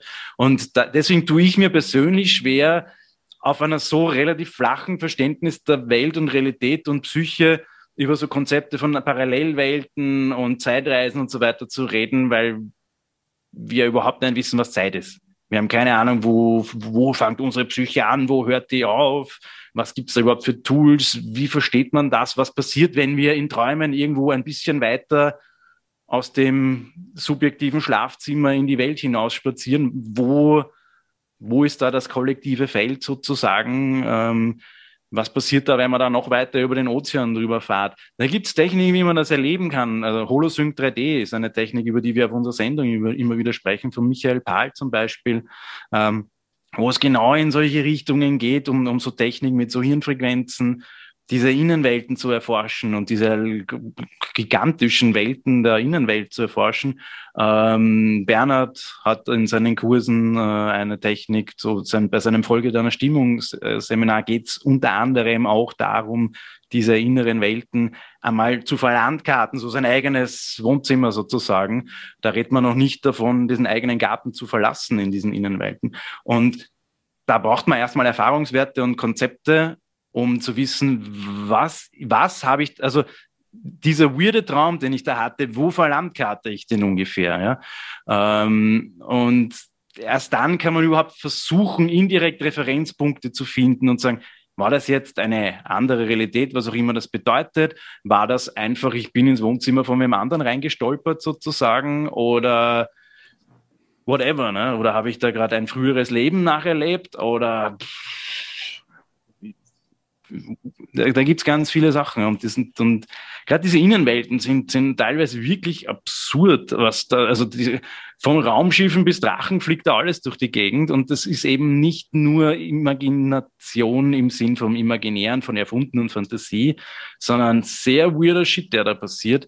Das ist auch ein bisschen die Problematik, habe ich angesprochen, beim, beim Rolf Ulrich Kramer mit seinen, mit seinen Mindwalking-Experimenten. Das ist eine Problematik bei Hypnose. Man betritt innere Welten, ich vereinfache das jetzt, die extrem symbolgeladen sind und die teilweise sehr seltsame Traumlogiken haben, aber in diesen Traumlogiken ganz oft trotzdem, wenn man sie weiter erforscht, sehr kohärent erscheinen. Und da kommt es ganz oft zu Missverständnissen, zu, zu Fehlinterpretationen von visionären Erlebnissen. Ähm, und wenn man die dann zu wortwörtlich nimmt, das ist zum Beispiel ein Hinweis, wo, wie man an einer initiatorischen Krise scheitert. Also wenn man die Dinge zu wortwörtlich nimmt und sofort ihnen einen Sinn geben will und versucht, innere Erlebnisse mit einer äußeren Logik zu verstehen und zu begreifen und zu, zu beschreiben. Das funktioniert nur sehr bedingt. Ähm, deswegen tue ich mir, lange Rede, kurzer Sinn, sehr schwer über diese Themen zu sprechen in einem tieferen Sinne, weil Zeit und Raum auch Konzepte sind, die sich aus unserer westlichen Philosophietradition und Wissenschaftstradition und Verständnis der Welt entwickelt. Das wird in anderen Kulturen vollkommen anders gesehen, also aber so Lichtjahre anders, dass das da brauchst du Jahre, um nur das Konzept zu verstehen, was die, in, dem die überhaupt denken, weil das so ganz anders funktioniert. Und dort gibt es sowas wie Zeitreisen, innerhalb deren Weltbilder sind das keine Zeitreisen, sondern die machen einen Schritt nach links und sprechen mit den Ahnen von vor tausend Jahren. Wir würden es als Zeitreise beschreiben, aber das ist nur in unserer Wortfindung so oder in unseren Science-Fiction-Interpretationen der Welt. Das ist in anderen Kulturen. Mhm. Hättest du diese ganzen Konzepte von diesen linearen Zeit und viele Fragen, die wir in der Wissenschaft haben, ja, man Zeit fängt ja da an und, und geht da und hört dann da auf und man kann ja nicht in die Vergangenheit reisen, aber das sind halt alles Konzepte, die aus einem angenommenen Interpretation, was Zeit ist, sich, also das ist eine komplett absurde Diskussion. Ähm, da müsste man überhaupt einmal komplett sich grundlegend verabschieden und einmal andere Bilder zu dem kriegen, was wir Zeit nennen. Und das ist meine Problematik damit. Ja. Da müssten wir diese neuen Bilder wohl mal erstmal etablieren, würde ich sagen. Ja, ja ganz kurz. ja. aber ja, zum Thema Synchronizitäten würde ich auch noch sagen, das war bei eurem Kanal sehr interessant. Ich habe verfolgt den ungefähr seit Mitte, Ende 2018. Und ähm, es war sehr häufig so, dass wenn ich mich gerade mit irgendeiner Thematik beschäftigt habe, dass ihr dann ein Video dazu rausgehauen habt. Ne? Auch, äh, manchmal auch wirklich tiefgreifende Dinge und manchmal ganz banale Dinge. Zum Beispiel ähm, irgendwann letzten September, Oktober oder so, da war ich auf einem größeren Treffen wieder mit ein paar Leuten. Und ähm, dann hat jemand Rapé mitgebracht. Und da habe ich erstmal so Rapé kennengelernt. Und seitdem haben wir jetzt in dem letzten halben, dreiviertel Jahr auch wirklich kultiviert. Viele in meinem Freundeskreis und so. Ich habe hier mittlerweile so eine kleine Rapé, äh, Session mit allen möglichen, mit Kuripés und Tepis und so. Und da, das wird auch kultiviert. Und eine Woche später oder zwei kommt so ein Video von euch über Rapé, weißt du? Und solche Sachen, die halt immer wieder irgendwie dann zeigen, da ist irgendeine Verbindung. Also irgendwas läuft da synchron und irgendwas kommt da so eine Dings zusammen, ne? Das ist mega interessant, ja.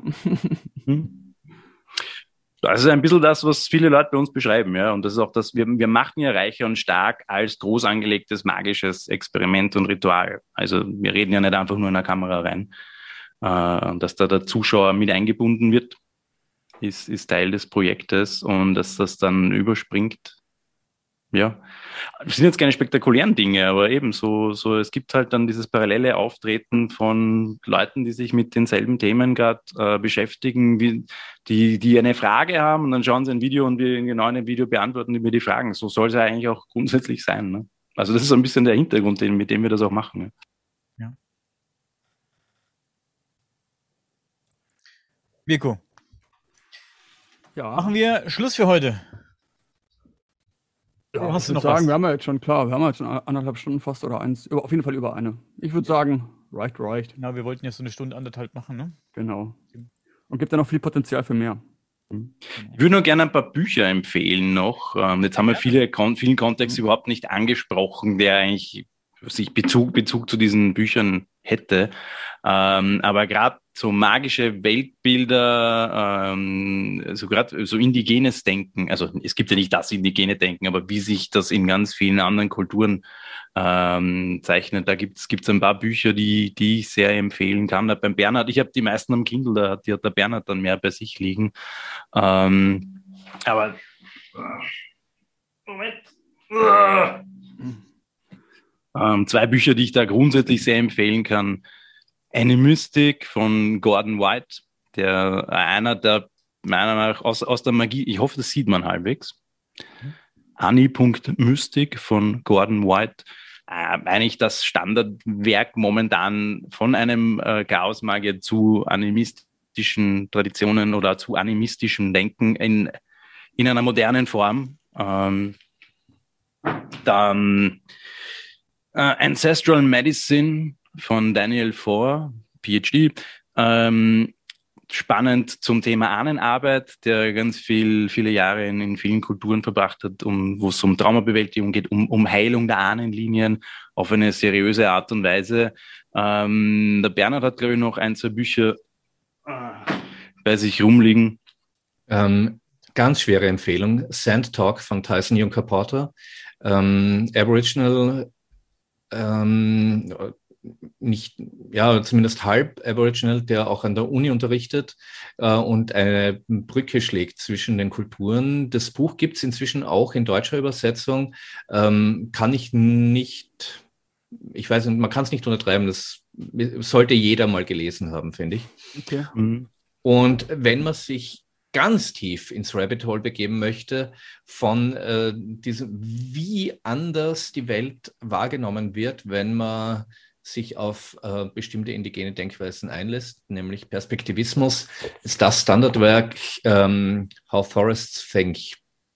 Ähm, das ist sehr schwierig, sehr, sehr komplex, aber ja. Von Eduardo Krohn, äh, mhm. Anthropologe, How Forests Think. Und, und Linguist und die ersten 100 Seiten sind extrem anspruchsvoll, wo, es aus, wo er viele, also man muss ja erstmal bei indigenem Denken ganz oft die sind so fremdartig von, von, von, der Spra von den Sprachkonzepten, wie die auf ihre Ideen kommen, wie sie sich das alles ableiten. Die ersten 100 Seiten verbringt er mal damit, linguistisch abzuleiten und versuchen, die zu, dir zu erklären, dir so eine Krücke an, an die Hand zu geben, dass du überhaupt bestimmte Konzepte vage nachvollziehen kannst, um die es geht. Und das ist ja ein ganz großes Problem, das wir oft haben zwischen den Kulturen auch, also dann zwischen Deutsch und Chinesisch. Ja. Das ist eine so fundamental andere Sprache und Denkweise, wie sich das entwickelt hat, in welchen Konzepten man denkt. Ähm, das ist gerade zwischen Deutsch und Chinesisch ganz kurz, um das ein bisschen, bisschen noch, noch äh, ähm, als Beispiel zu geben. Ähm, da gibt's ja die, die, das Hilfskonstrukt, damit ein westlicher Mensch der lateinische Buchstaben hat, damit er diese Sprache überhaupt lernen kann, wird das quasi in eine Art Lautschrift übersetzt, die in lateinischen Buchstaben geschrieben wird. Und so kann man sich äh, als Österreicher zum Beispiel versuchen, über diese Hilfskrücke chinesische Sprache beizubringen, indem man da Silben, Vokabeln auswendig lernt. Ein Chinese würde nie so Chinesisch lernen. Also der, der denkt auch in diesen Strukturen gar nicht. Ähm, da kannst dann ganz, das zeigt dann auf, wie problematisch die, die, die Schwierigkeiten sind, äh, wenn man aus einer westlichen Sprachsicht heraus versucht, Chinesisch mit dieser Hilfskrücke zu lernen. Ähm, ich habe eine, eine, möchte diese Geschichte noch schnell erzählen. Eine, eine, ich habe mal eine Zeit lang versucht, Chinesisch zu lernen mit einer, mit einer UNO-Diplomatin, die mit einem Deutschen verheiratet ist, die die Kulturen beide ganz gut kennt und Chinesin. Und sie ich bin komplett gescheitert. Und sie hat mir dann mal so einen Satz in lateinischen Buchstaben aufgeschrieben und ich habe sie gebeten, bitte sprich den mal aus, wie ihn ein Chinese aussprechen wollt, in der Originalgeschwindigkeit. Ich habe kein einziges Wort verstanden, keine einzige, keinen einzigen Buchstaben wiedererkannt. Und jetzt ist es so, jede einzelne Silbe kannst du auf ganz viele verschiedene Arten betonen. Jede Betonung bedeutet was fundamental anderes. Also die, die Silbe ma die heißt Mutter oder Pferd oder Cannabis oder Schimpfen oder signalisiert das Ende einer Frage, je nachdem, wie das anders betont wird. Und das schaut nur für uns so aus, dass das quasi dasselbe Wort ist, nur mit einem anderen Akzent. Ein Chinese denkt so nicht, der lernt das ja nicht, der lernt ja keine lateinischen Buchstaben, für den ist das kein M und ein A mit einem Akzent rauf oder einem Akzent runter, und ich habe sie gefragt, wenn ich jetzt das Wort mach falsch ausspreche, wenn ich beim, vor einer Pferdekutsche stehe, auf ein Pferd deute und das, die Silbe ma, die auch Pferd heißen kann, falsch ausspreche, versteht der Chinese, dass ich nur die Silbe ma ein bisschen falsch betone und aus, kann er sich aus dem Kontext ableiten, dass ich Pferd meine. Das hat mich groß angeschaut und gesagt, na, wenn du das, wenn du, wenn du das Ma falsch aussprichst und Cannabis sagst, dann klingt das für den so unterschiedlich wie, wie für uns Mutter und Cannabis unterschiedlich klingt. Weil diese Ähnlichkeit aus M und A nur in unserem Denken da ist und nicht indem wir ein Chinese das, diese, sich diese Dinge herleitet. Und das führt zu so unterschiedlichen Wahrnehmungen der Welt und, und wie man überhaupt versucht, andere Kulturen nachzuvollziehen.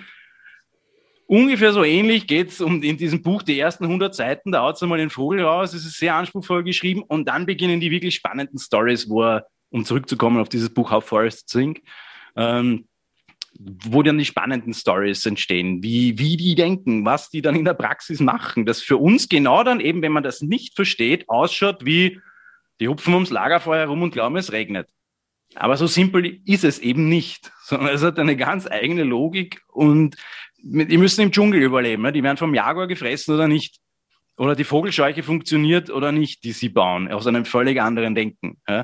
Und die können es sich nicht leisten, dass es Aberglaube und Hokuspokus ist. Und es ist sehr spannend nachzuvollziehen, aber ein recht anspruchsvolles Buch. Wir haben auch auf unserem Kanal Sendungen dazu gemacht, Perspektivismus. Hm. Echt komplexes Thema. Es ist keine Glaubensfrage, um noch einmal auch da auf den Anfang zurückzukommen. Ähm, wie Rudolf gesagt hat, das muss ja funktionieren im Dschungel oder in der Tiger oder sonst was.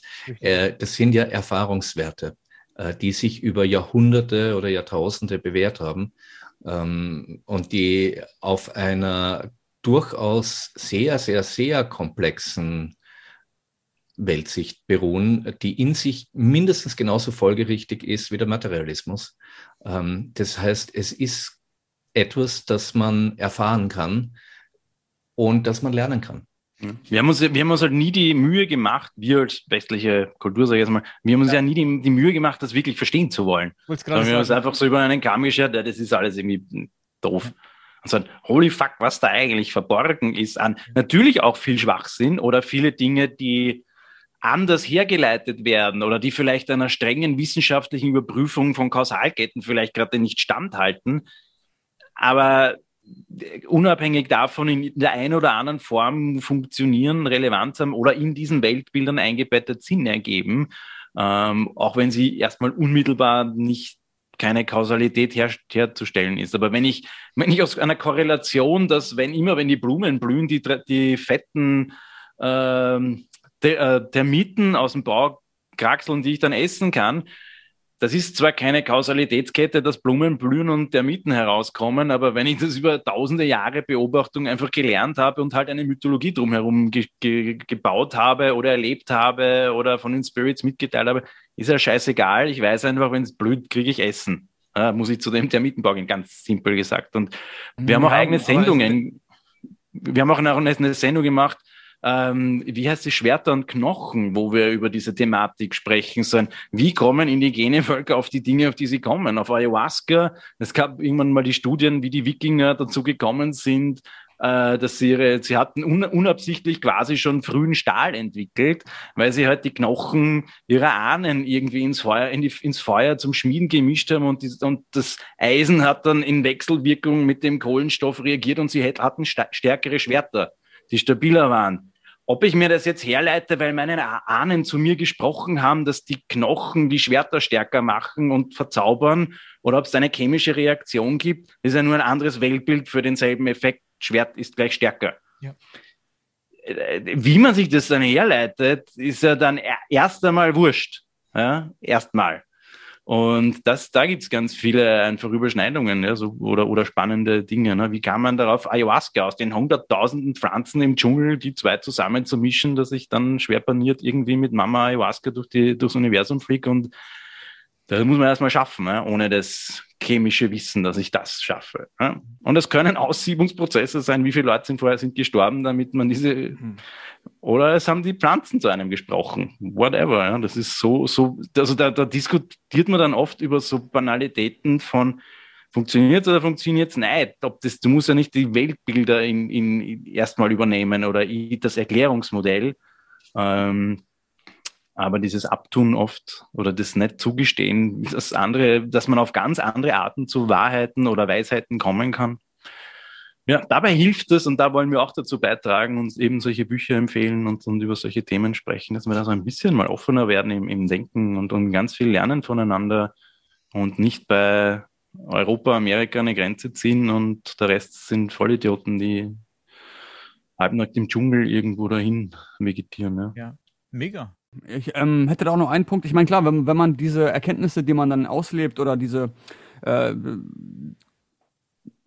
die kulturellen Errungenschaften sich wirklich im Alltag beweisen in der Umgebung, ob es jetzt im Dschungel ist oder wo auch immer, da findet das wirklich direkt ähm, den praktischen Beweis im Alltag. Aber man kann das ja wieder pervertieren in einer Gesellschaft, jetzt noch nicht mal so wie hier, aber irgendwo in einem gewissen Rahmen, dann kann man dann sagen, ja, fünf Tage vor Weihnachten müssen wir immer eine Jungfrau opfern, ansonsten wären die Tage nicht länger. Und dann macht man das jedes Jahr und es bestätigt sich auch. Wir, wir opfern die Jungfrau und zack, die Sonne geht wieder früher auf, weißt du? Und so kann man das ja, ja. wieder auch andersrum pervertieren, dieses Prinzip auch. Hm, sowieso.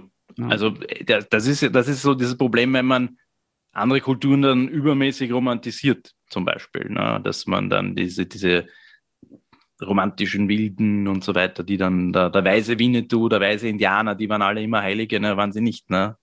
Also man hat halt in Südamerika halt Kinder geopfert regelmäßig. Warum und wieso und weshalb ist eine ganz andere Frage, aber man hat sie halt dann auf irgendwelchen Altaren dann doch ge geopfert, was auch immer das in der Kultur dann wieder bedeutet. Ne? Wir assoziieren das dann immer mit Massenmord oder so. Das will jetzt nicht schön reden, aber das, wie sich das herleitet, warum man das tut, hat ja dann innerhalb der Weltbilder Gründe. Ob das sinnvoll ist, wenn wir als Menschheit gemeinsam weitergehen wollen. Wahrscheinlich nicht, wenn wir uns gegenseitig abmetzeln. Aber eben, so ein, so ein bisschen ein Aussieben von den Dingen, die sinnvoll sind, die nicht voll sinnvoll mhm. sind. Äh, ja, eh. Gerade bei der Opferung, da hatte ich vor kurzem noch ein interessantes Gespräch mit einem guten Freund.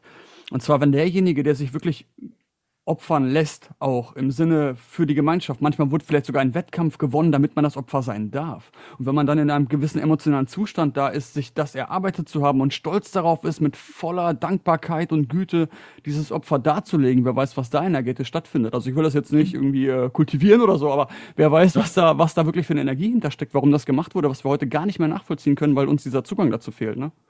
Wenn du, wenn du halt regelmäßig Kontakt zu deinen Ahnen hast, buchstäblich und nicht so, ah, ich glaube, meine Oma hat mit mir gesprochen, sondern ein aktives Einbinden der Ahnen in deinen Ritualen, in deinen Erfahrungen, denen du die ganze Zeit begegnest sozusagen, dann hat der Tod natürlich auch in vielen Kulturen noch eine andere Bedeutung. Oder, oder, weißt du, was ich meine? Also, das ist ja dann, wir haben halt da ganz oft die Angst vor dem Tod und der Tod ist ganz schrecklich und dann endet alles und das ist alles Gemetzel und Leid, was es natürlich auch ist, aber nicht nur, ne? wenn, wenn, ich, wenn, wenn, wenn mein Stamm regelmäßig bei seinen Ritualen die Ahnen einlädt, die dann dastehen, dann habe ich jetzt nicht so das Problem damit, vielleicht mit dem Tod als absolut endendes Ding. Ja? Das ist ja auch ganz stark religiös geprägt und so weiter. Also, da hat man halt dann auch andere, andere Erklärungsmodelle, anderen Kontext, andere Motivationen, warum man sowas vielleicht tut oder nicht. Also das ist ja urkomplex und das ist von Stamm zu Stamm anders, von Volk zu Volk, von Kultur zu Kultur und von Geschicht, Geschichtsphasen über die Welt. Das gibt es ganz viele unterschiedliche Dinge, ja. Ja, weiter Themenbereich. Ich merke schon, wir könnten da auf jeden Fall noch viele Stunden weiterreden und oh ja. ich hoffe mal, das war nur der Ansatz und wir sprechen uns demnächst mal wieder. Ähm, war auf jeden Fall mir eine Ehre und eine Freude, mit euch mal wieder direkt hier sprechen zu können oder das erste Mal nochmal im öffentlichen Kontext das Ganze darzustellen. Ähm, vielen Dank für eure Zeit und für eure Gedanken. Gerne. Danke für die Einladung. Sehr gerne. Auf ein weiteres. Bis dahin. Gab